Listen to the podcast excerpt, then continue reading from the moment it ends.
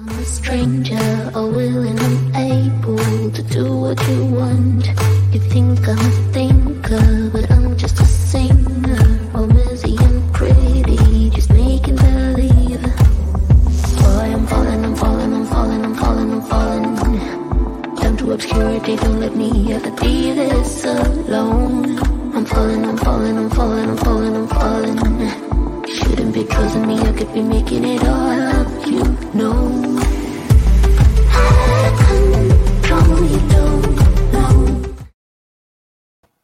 Hola, ¿cómo están? Bienvenidos todos los que nos están acompañando a estas conversaciones que agregan valor. Este es un espacio que, como les he comentado, es un espacio por ustedes y para ustedes. ¿Y por qué conversaciones?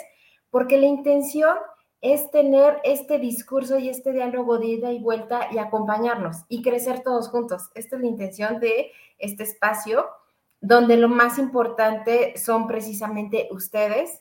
Entonces, me da mucho gusto los que poco a poco se van acompañando. Por favor, cuéntenos de dónde nos acompañan, eh, por qué les llamó la atención este tema, porque este tema es bien importante, es cambiemos las gafas y cambiemos el hacer.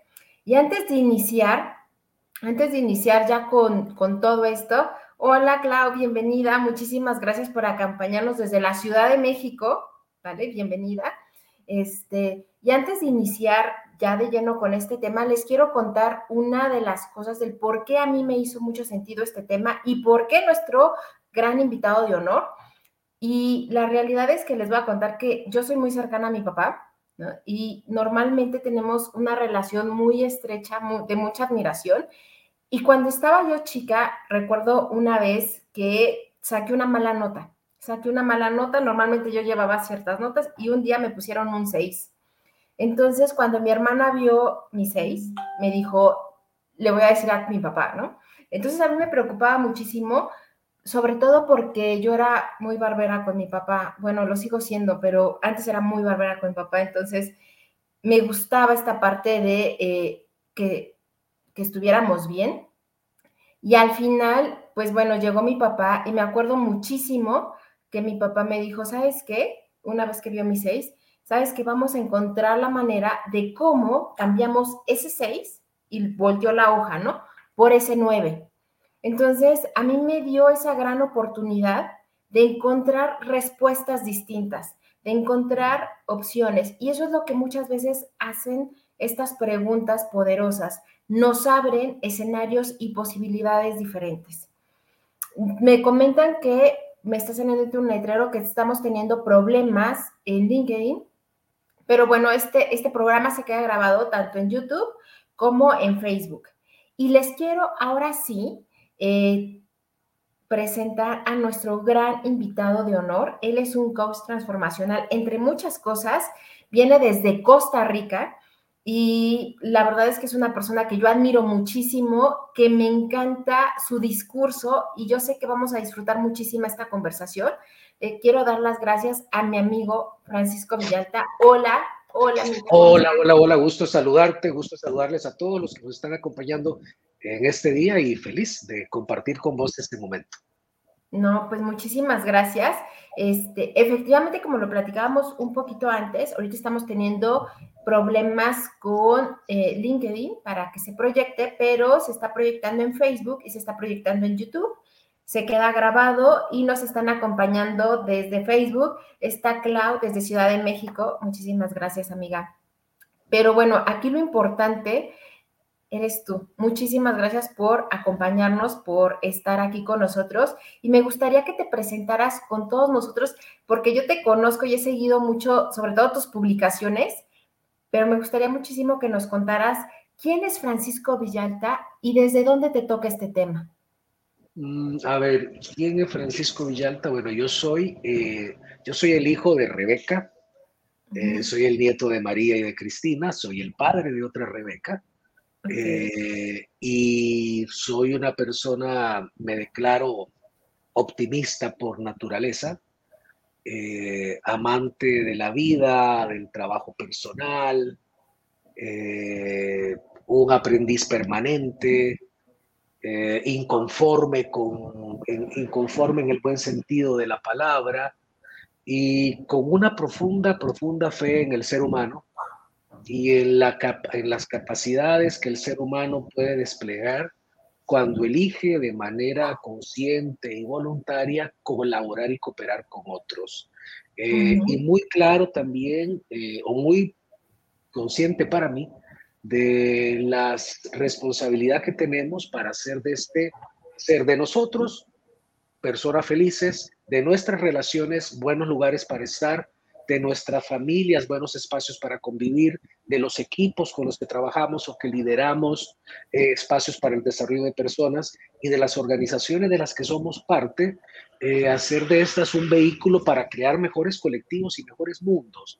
Entonces, y no como un asunto discursivo de la tierra de Felicilandia, sino que eh, de que realmente cómo como colectivo nos ocupamos de resolver aquello que nos reta, que empieza por incluso temas hasta de supervivencia, Desde pensando un poco, teniendo como, como brújula la pirámide de Maslow, pues a ver, ¿cómo nos ocupamos de todas estas diferentes dimensiones que constituyen al ser humano? Eh, y eso es parte de lo que nos toca. Y eh, finalmente también soy, me declaro una persona curiosa de, de estar pensando en qué va a pasar con nosotros en el después. ¿verdad? ¿Qué es lo que nos define como seres humanos? O sea, ¿qué es aquello que me diferencia de la versión más moderna de un robot que hay? ¿Qué va a pasar con los humanos cyborg? ¿Qué pasa con la ingeniería biológica? ¿Qué pasa con la ingeniería inorgánica? O sea, hay un montón de cosas que me retan, pero que yo lo veo como retos positivos porque todos estos desarrollos me invitan a pensar que hay algo que nos distancia y nos diferencia de todo eso. Y yo creo que es responsabilidad de todos hacernos de vez en cuando algunas de esas preguntas y salir del juego de lo cotidiano o hacerla parte de lo cotidiano. Entonces, es una respuesta larga para, la para una de las partes de la pregunta corta y la otra tiene que ver con, me decías, con cómo este tema llega a mí. Y yo creo que pasa una cosa y es que, a ver, yo soy miope, ¿ok? Estos lentes no son decoración. Usted, tengo miopía. Y hace algunos años me ofrecieron operarme y demás y al final no quise hacerlo. Pues ya me había acostumbrado un montón a mis fotos con, anteojos. Eh, ¿Qué me pasa? ¿Y por qué te digo esto de, la, de eso? Porque yo desde que recuerdo me han venido cambiando las gafas físicamente al paso de la vida, cuando esas que usaba ya no me eran pertinentes para ver el mundo y conectarme con este. Hay un momento, cuando yo me quito los anteojos, aquí veo, hay algunas cosas que aparecen ante mí muy borrosas. Algunas me tengo que acercar mucho para reconocerlas. Entonces, con el paso de la vida, he ido cambiándome gafas para poder tener una mejor interacción con el mundo hacia afuera. La ventaja también es cuando me quito las gafas y, y me separo y no veo con claridad lo de afuera, es una gran oportunidad para verlo de adentro. Eso que se ve con otras gafas. Entonces, a lo largo de la vida, yo he sido un usuario de múltiples gafas y soy consciente de eso. Y luego a nivel profesional, con diferentes renovaciones, diferentes cambios de dirección, agregar nuevos saberes y, y observando también cómo a lo largo de los diferentes momentos de mi vida, desde el, pues, desde el hecho de cómo el milagro de la paternidad en su momento me cambia completamente la vida. Sí. Tú lo sabrás, ahora lo que decías de tu papá, a tu padre le cambió completamente la vida cuando fue tu padre. Antes de ser tu padre era uno, ya siendo tu padre, su vida se convirtió en otra cosa.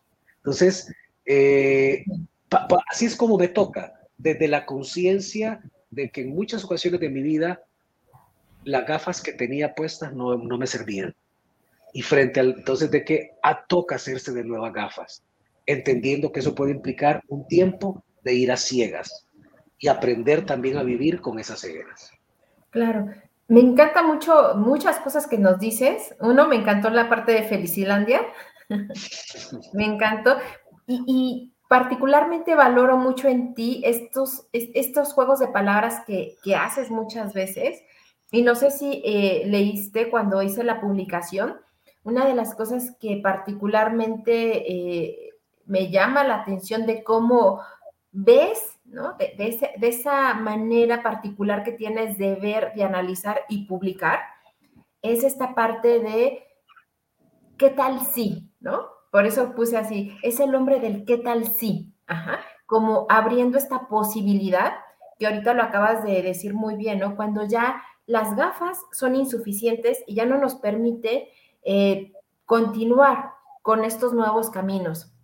Normalmente tú abres tus publicaciones y las cierras con preguntas, yo, yo me he dado cuenta, que luego yo quiero comentar, pero digo, no, es que me quedé pensando en la pregunta, en serio, te lo, te lo juro. Y los que nos están acompañando, de veras vayan a sus publicaciones, a su perfil de LinkedIn. Eh, la verdad es que da propuestas de muchísimo valor y no te dice, esta es la realidad, esta, las cosas así son. Normalmente eh, siempre abre con una pregunta y cierra con otra pregunta, con el qué tal sí, ¿no? Abriendo posibilidades.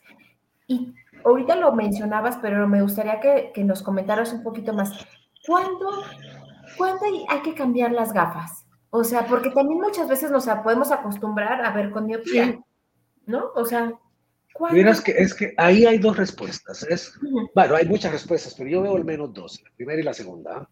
Eh, una es eh, la teórica y la otra es como que la vivencial. Entonces, la teórica sería, en, en las palabras del oftalmólogo, usted ha de cambiar sus gafas en el momento que las mismas no le permitan tener esa experiencia que se da cuando sus órganos que captan la luminosidad son incapaces de transformarlos en imágenes con sentido y no borrosas. O sea, usted tiene que cambiar sus anteojos, mi hermano, cuando no alcanza a ver a cierta distancia. y eso es la parte teórica. Entonces uno dice, pues lógico, y, es obvio, teóricamente es obvio. Y si esto no me sirve para verte, le tengo que buscar otras. Y uno dice, gran brujo, ah, qué gran sabio. Pero esa es la parte teórica.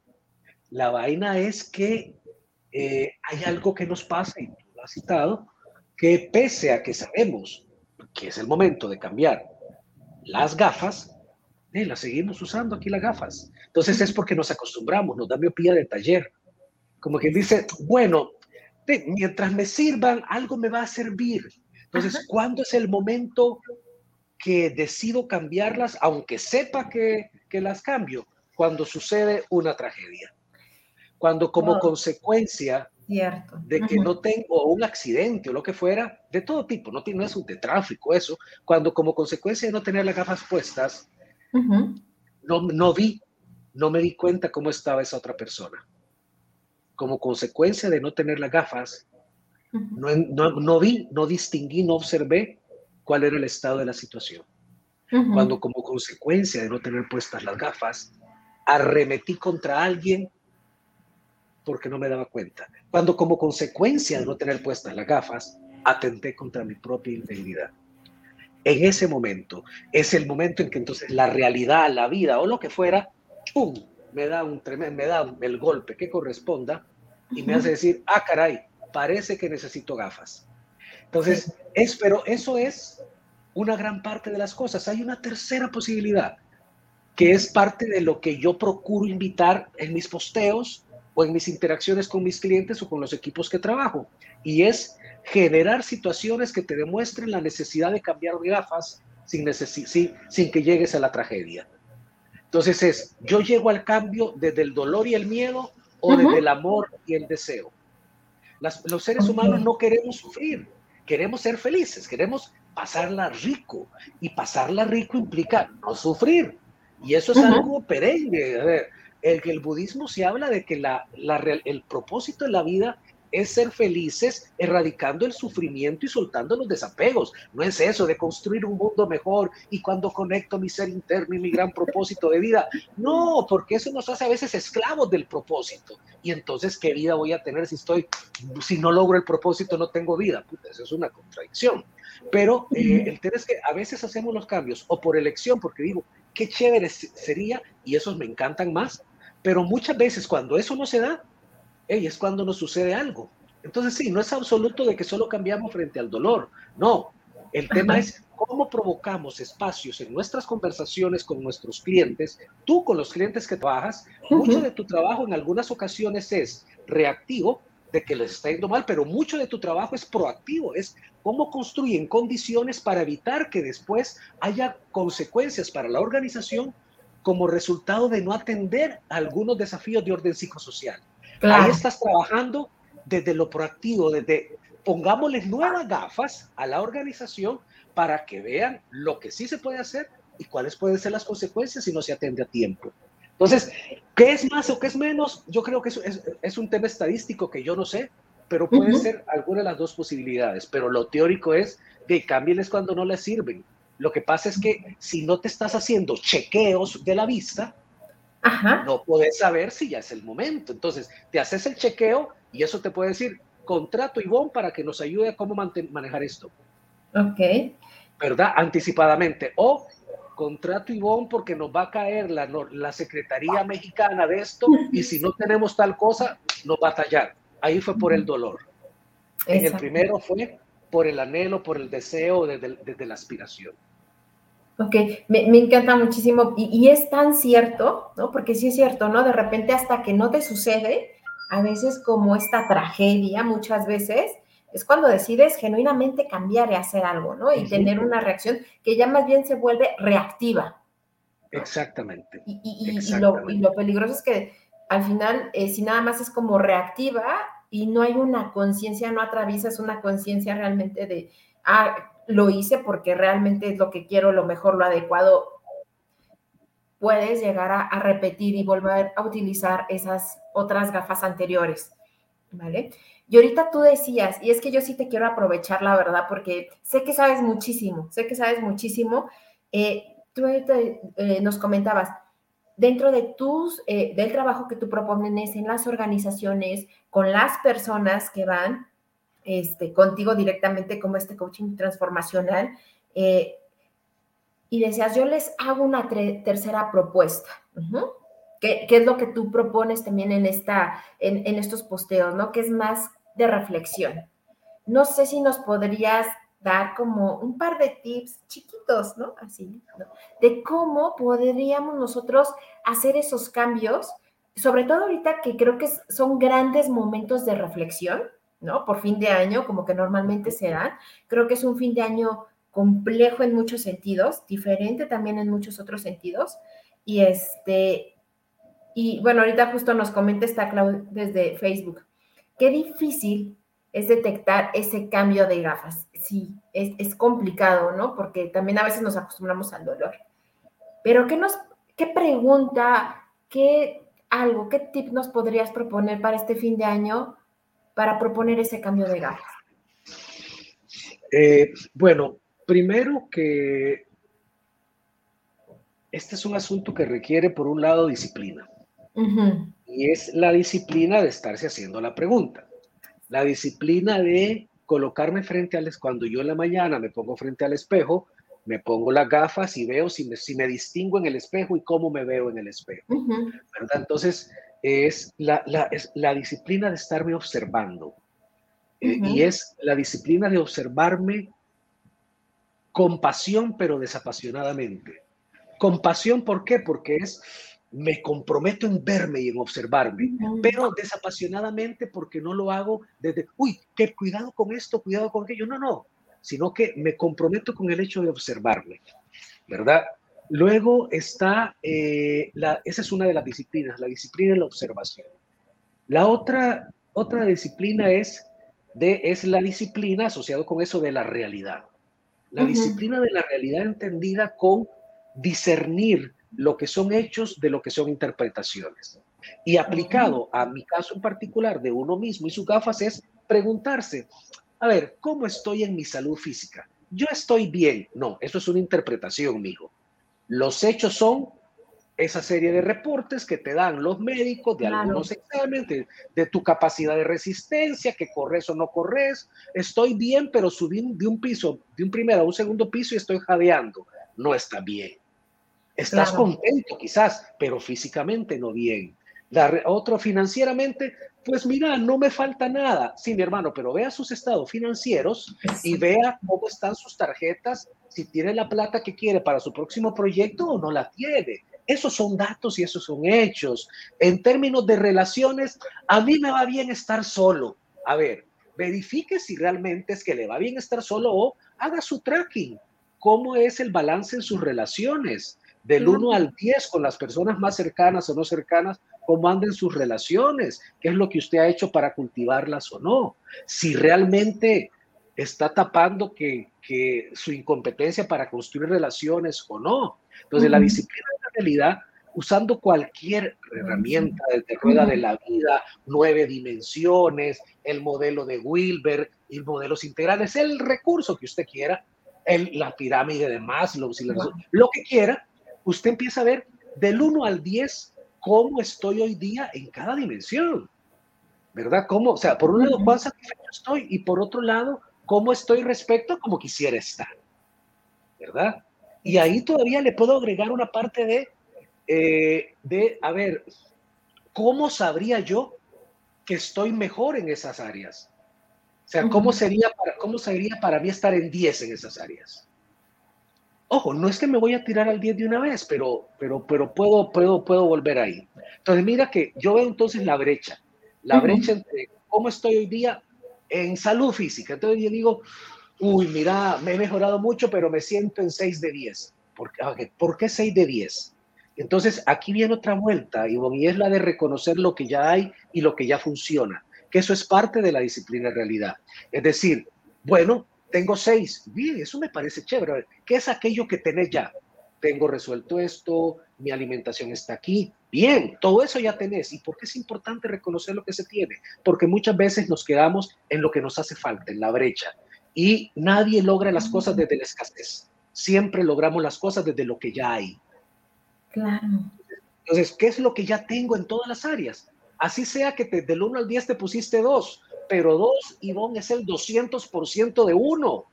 Y eso no es optimismo bruto, no, eso es matemática brutal. O sea, 9 es mejor que 8, aunque me guste o no, es menor que 10, pero para llegar a 9 ya hice un recorrido. Entonces, yo tengo que dentro de la disciplina de la realidad es distinguir y apreciar lo que ya hay. ¿Verdad? Porque eso se vincula con la disciplina de la aceptación. La disciplina de la aceptación implica, dado que veo cómo son las cosas, cómo están las cosas y cómo quisiera que estén, aceptarlos. Y aceptar implica separar lo que puede ser de lo que no puede ser. Significa de, bueno, yo quisiera eh, tener ahorita una relación esplendorosa de amistad X o mi, que mi, tener una pareja de este, este tipo. A ver, ¿la tenés o no la tenés? No, esa es la realidad. Eso es aceptarla. Es, ahora, ¿aceptas que no la tenés? Sí. ¿Aceptas que está fuera de tu círculo de influencia cambiar el pasado? Sí. Pero también abrazas la posibilidad de que hay cosas que sí puedes hacer. Exacto. Entonces, la disciplina de la aceptación implica separar lo que está fuera de lo que está dentro de mi círculo de influencia.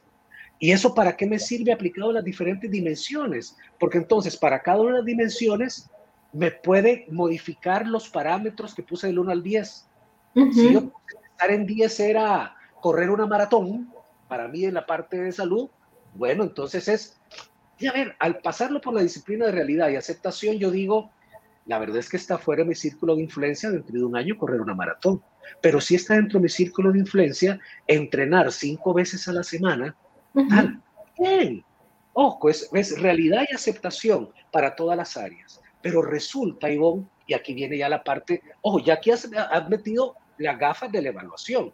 Ahora vas a meter unas nuevas gafas. Y es que es preguntarte, para todas esas brechas, eh, que eh, tengo las habilidades, los recursos, los conocimientos necesarios, los tips para lograr moverme en esas. Y te puedes dar cuenta que no. Y qué maravilla, porque entonces esa brecha te va a abrir a la disciplina del aprendizaje.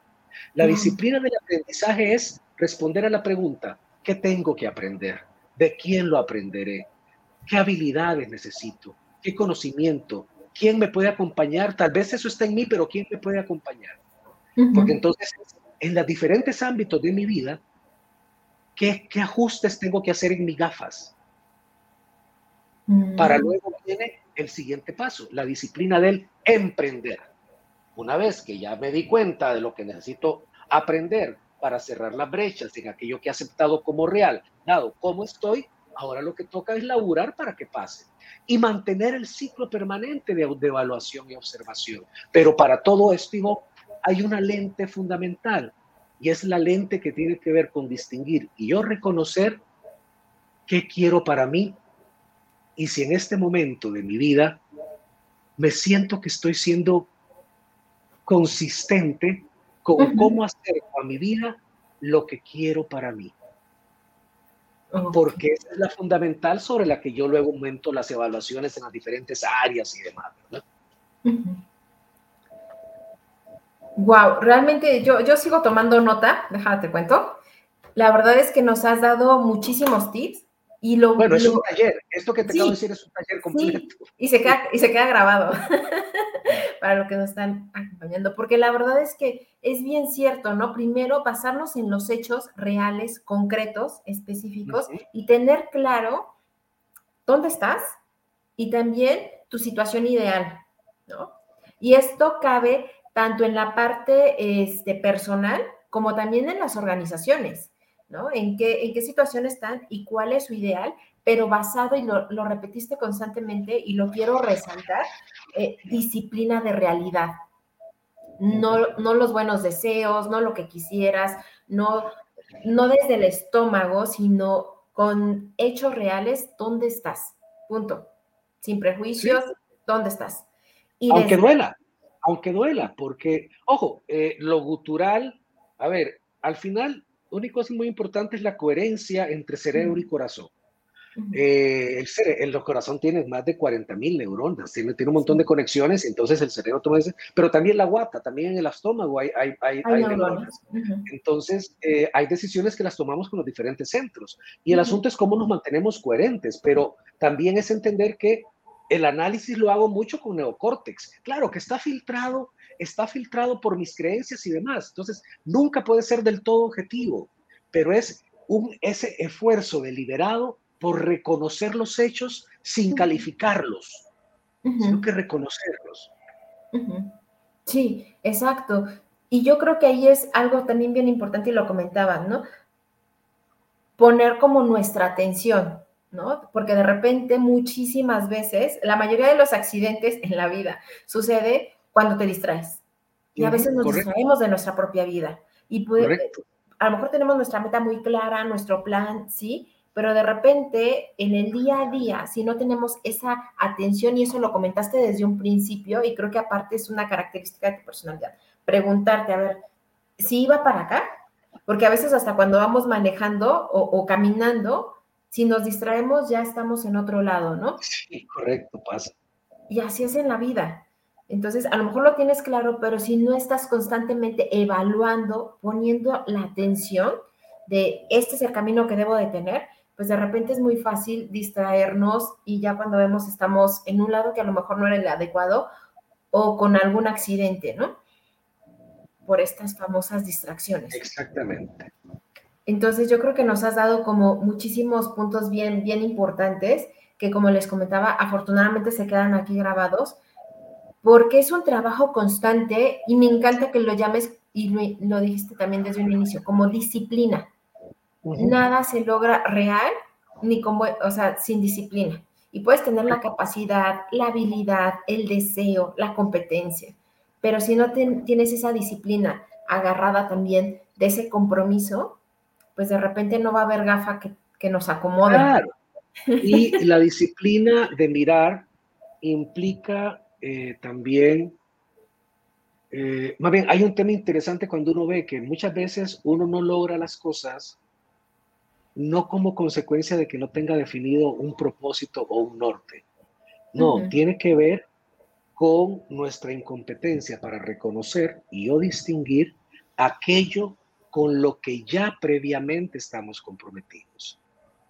Si una persona sensata, inteligente, eh, que sabe lo que tiene que hacer, que tiene las habilidades, no lo logra, eh, y uno dice falta de disciplina. Sí puede ser falta de disciplina, pero es que el tema es, hay que hacerse otra pregunta y es, ¿con qué realmente estás comprometida? ¿Cómo? ¿Con qué? ¿Con esto nuevo? No. Tus acciones, ¿de qué compromiso hablan? ¿Qué es aquello que se conserva con tus acciones recurrentes? Eso explica con lo que estás comprometida, así sea de manera implícita. Es tácito, porque si, no, si, si fuera evidente, lo, lo habrías cambiado.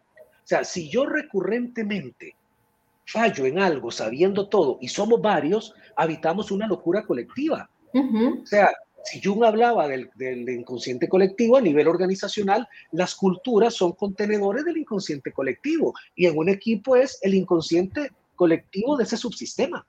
Y ahí hay una serie de prácticas que pretenden conservar o cuidar algo. Y por más que usted tenga claro un propósito, usted tiene el propósito, este es un ejemplo de la vida real, dijo, mujer, casos de la vida real, dijo Silvia Pinal, eh, resulta que, a ver, tenés este equipo con el que me llaman a trabajar a mí el tema de feedback. A ver, yo me pongo a revisar los perfiles de todos estos fulanos y fulanas y me doy cuenta, Ivonne, que cualquiera de los que está ahí puede dar un curso de feedback. Cualquiera puede dar un curso de feedback. Todos me pueden enseñar a mí el proceso. Todos saben la escucha genuina, la escucha empática, la escucha primer orden, la escucha segundo orden. Todos se lo saben. Pero entonces uno dice, pero ¿por qué carajo no lo hacen? Entonces, claro, tú te pones a investigar, investigar, y resulta que hace unos años atrás, el hombre se hizo un ejercicio de rendición de cuentas mal diseñado y todos se mandaron al carajo. Hubo groserías, hubo actos de falta de respeto severos como consecuencia de eso se dañaron las relaciones entre los miembros del equipo de ese entonces, que no son los mismos con el que trabajé, y quedó inoculado dentro de ese subsistema el miedo asociado con que aquí cuando nos decimos las cosas se dañan las relaciones y no queremos que eso pase. Y nadie era capaz de decirlo. Cuando vemos la realidad, ¿cuál fue la disciplina de realidad? Hacer un recorrido en los hechos. distinguimos los hechos y dice, ah, caray, pero ya no somos los mismos, somos otras personas. Y la verdad es que podemos decirnos las cosas. Y eso pasó porque no hubo una buena guía. Entonces, bien, entonces ¿En qué estaban comprometidos ellos? Estaban comprometidos con cuidar su concepto de armonía. Entonces, muchas veces no logramos mejores resultados, perdóname la expresión, no por huevones, sino que, que no, es, no, no hemos sido capaces de ver con qué estamos comprometidos. Y todo compromiso implícito obedece a una ganancia positiva que quiere, a algo que quiere conservar pero que está mal fundamentado, está mal anidado. Entonces hay que ir a verlo, porque si no lo ves, vas a seguirte frustrando porque año con año no alcanzas tu propósito. Wow, no me encanta. Yo este vivo lo voy a volver a ver y me encanta. De hecho, hasta puse ahorita la pregunta porque me parece tan importante, es cierto, con qué estás comprometido y eso está enfocado realmente en tus resultados, en lo que estás haciendo, aunque a veces ya no somos conscientes precisamente porque dejamos de ver los hechos como tú bien lo, acabas de decir, y, es cierto, ¿no? Con lo que estás comprometido es de acuerdo a tus hechos. Por eso es tan importante la herramienta que nos acabas de, decir, el balance, enfocado en hechos de tus diferentes áreas, ¿no? Ocupando la rueda de la vida, más lo, lo que tú quieras, pero uno, basado en hechos, balance de vida y tener claro dónde estás parado con hechos, no con juicios o prejuicios, lo más que se pueda, y hacia dónde quieres llegar. Maravilloso. Francisco, la verdad es que me encanta, quisiera pasar más tiempo. Mira, nos comenta justo también desde Facebook, nos comenta, empezar a partir de lo que sí hay y ser disciplinada y te dice, gracias por compartir, me lo llevo para trabajar. Maravilloso. mucho gusto. Maravilloso. Muchísimas gracias, Claudia. De eso se tratan estas conversaciones que agregan valor, traer personas que suman, personas que genuinamente eh, están constantemente promoviendo los cambios, promoviendo preguntas, no, no desde una posición de, de gurú o, una posición de verdad absoluta, sino precisamente, y eso es algo que, que te caracteriza mucho y que yo valoro mucho, desde una pregunta, una pregunta inteligente una pregunta que te cuestione y que muchas veces te lleve a más preguntas, pero hacia un camino. Entonces, yo lo valoro muchísimo. Sé que también saliendo de aquí ya tienes otro evento y luego otro evento, ¿vale? Pero sí me gustaría que nos dijeras eh, dónde te podemos encontrar, dónde te podemos seguir, sobre todo aprovechando que ahorita nos están viendo en YouTube y nos están viendo en Facebook y no la comunidad que normalmente nos acompaña en LinkedIn. Entonces, me encantaría que nos dejaras dónde te podemos encontrar, cómo podemos saber más de ti y de lo que nos propones. Eh, a mí me pueden encontrar tanto en, en Facebook y en Instagram como Francisco Villalta G, como Francisco Villalta con esta misma cara, con un terno azul y una corbata azul. Eh, y igual en LinkedIn, por aquello de la uniformidad, ¿no? Eh, en LinkedIn también como Francisco Villalta G. Soy más activo en términos de interacciones en LinkedIn, ¿verdad? Pero mis contenidos igual los encuentran en Facebook, igual los encuentran en Instagram. En YouTube, en YouTube tengo, hay toda una base de, materiales que me encuentran como Francisco Villalta también, eh, y ahí tengo muchos materiales. Y pronto pues voy a estar ya de nuevo con mi página web, franciscovillalta.com, que ahorita la tenemos en mantenimiento y le estamos agregando otras cosas, ¿verdad? Eh, pero así me encuentran, me buscan y, y, con mucho gusto compartimos información, contenidos, aprendizajes, preguntas y seguimos aprendiendo juntos. Ah, muchísimas gracias. ¿Algo que nos quieras dejar como último comentario, tip, frase? Eh, yo diría que por un lado se quite las gafas, las deje a un lado, cierre los ojos, respira profundamente, vuelva a abrir los ojos. Y se permita darse cuenta de dos cosas. Uno, que es aquello que ve cuando están los ojos cerrados. Y dos, cuando abrimos los ojos sin gafas, cómo es el mundo con el que me topo.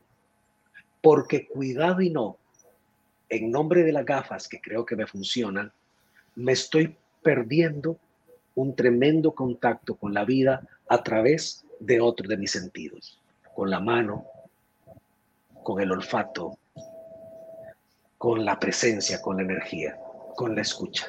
Entonces, démonos la chance de apagar esa gafa, de quitárnosla literalmente y ver y ver relación y, y distinguir cómo cambia mi relación con el mundo. Porque si eso me pasa al quitarme las gafas que ahorita estoy usando, ahora imaginémonos qué pasaría si tengo unas gafas más adecuadas. ¡Wow! Maravilloso, de veras maravilloso, maravilloso. A mí, ahorita, en este vivo, con todo lo que puede haber ahorita, me hace preguntarme muchas cosas. Te lo agradezco infinitamente. Muchísimo gusto. Muy feliz de haber estado contigo, acompañándote en este espacio y, y eh, las cosas suceden como tienen que suceder. Y si ahora no se podía por aquella plataforma, pues luego se podrá. Por algo fue. Lo va a subir, lo vamos a subir de todas maneras, ¿no? La verdad es que es gran información que todos nos, nos, puede agregar muchísimo valor. De veras te lo agradezco infinitamente, pero infinitamente y todo mi compromiso también en lo que yo pueda sumar contigo. ¿vale? Muchísimas pues, gracias. Muchísimas gracias a todos los que nos acompañaron y nos vemos el próximo sábado en otras conversaciones que nos agregan más valor. Chao. Hasta luego.